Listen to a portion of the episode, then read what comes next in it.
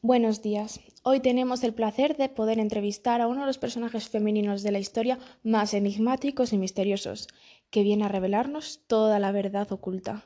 Demos la bienvenida a nuestra invitada, Isabel de Solís. Buenos días, Elena. Es un placer poder estar aquí con vosotros.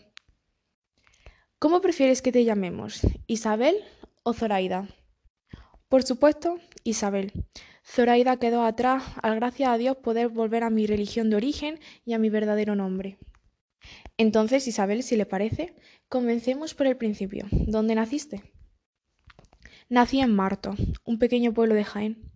Mi madre murió al dar malú, por lo que me crié entre mi padre, el comendador de Marto, y mis nodrizas, que me educaron una profunda creencia religiosa. Y así fue como transcurrió mi infancia, hasta que ya no tan niña fui prometida con Pedro de Venega. Entonces, Isabel, ¿cuál fue tu primer contacto con la cultura islámica? Verá, de joven yo sufría problemas de salud y mi padre hizo traer una esclava musulmana, Arlaja, que tenía buena fama por sus dones curativos. ¿Y te curó? Sí, me curó. Y no solo eso, sino que conseguí tener una estrecha relación con ella y me hizo ver que había un mundo más allá de los límites de mi castillo y que el matrimonio impuesto por mi padre quizás no era lo mejor para mí. ¿Quieres decir que rompiste el compromiso?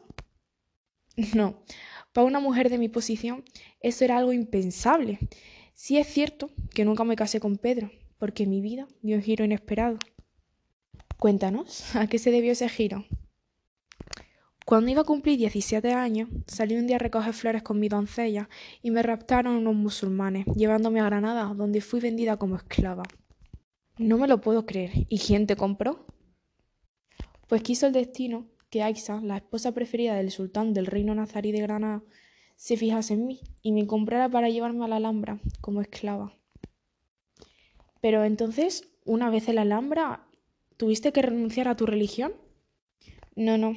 A los esclavos cristianos nos permitían mantener nuestras creencias y así estuvo un tiempo, hasta que un día se cruzó en mi camino Muley Hacem, el sultán, y ahí mi vida volvió a cambiar. Qué interesante. Cuéntanos más sobre él.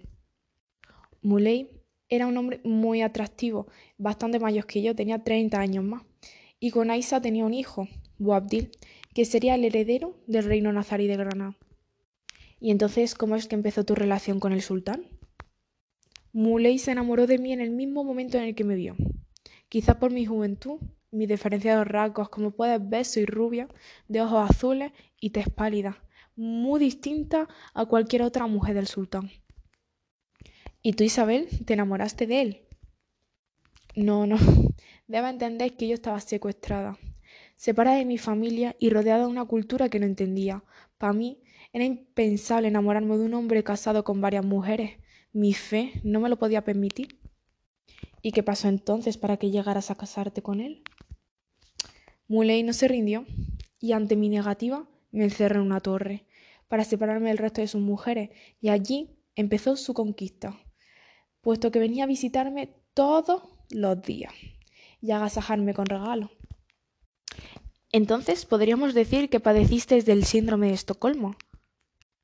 No sabría decirte, pero lo que sí te puedo decir es que me fui enamorando poco a poco locamente de él, quizá por su belleza, por sus detalles, por su poder, no lo sé.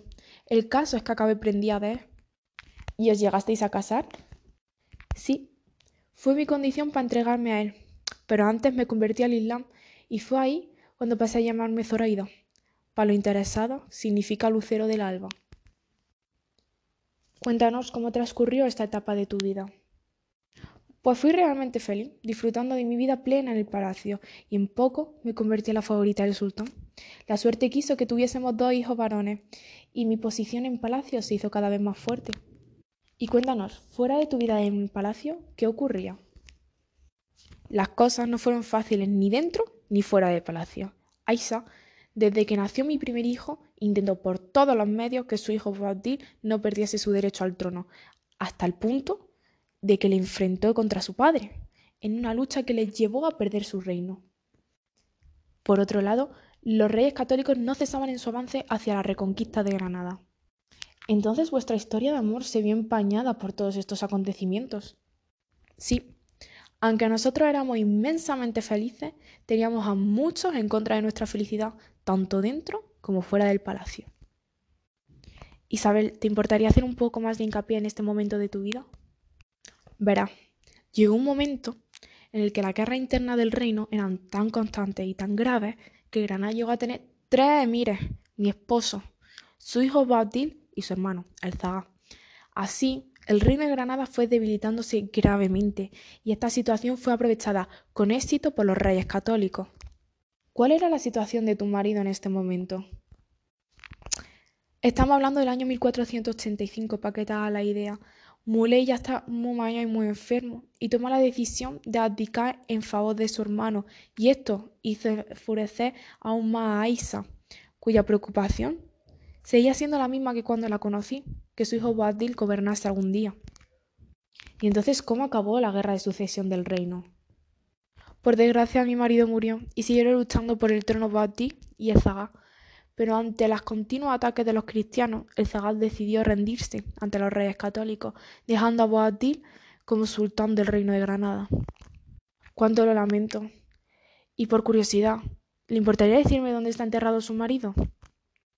Muley siempre estuvo fascinado por la belleza de la ciudad de Granada y quiso descansar eternamente en el pico más alto de sus montañas, nombrado el Mulacén, en honor a mi esposo. ¿Y qué fue lo que pasó contigo tras la muerte de tu marido?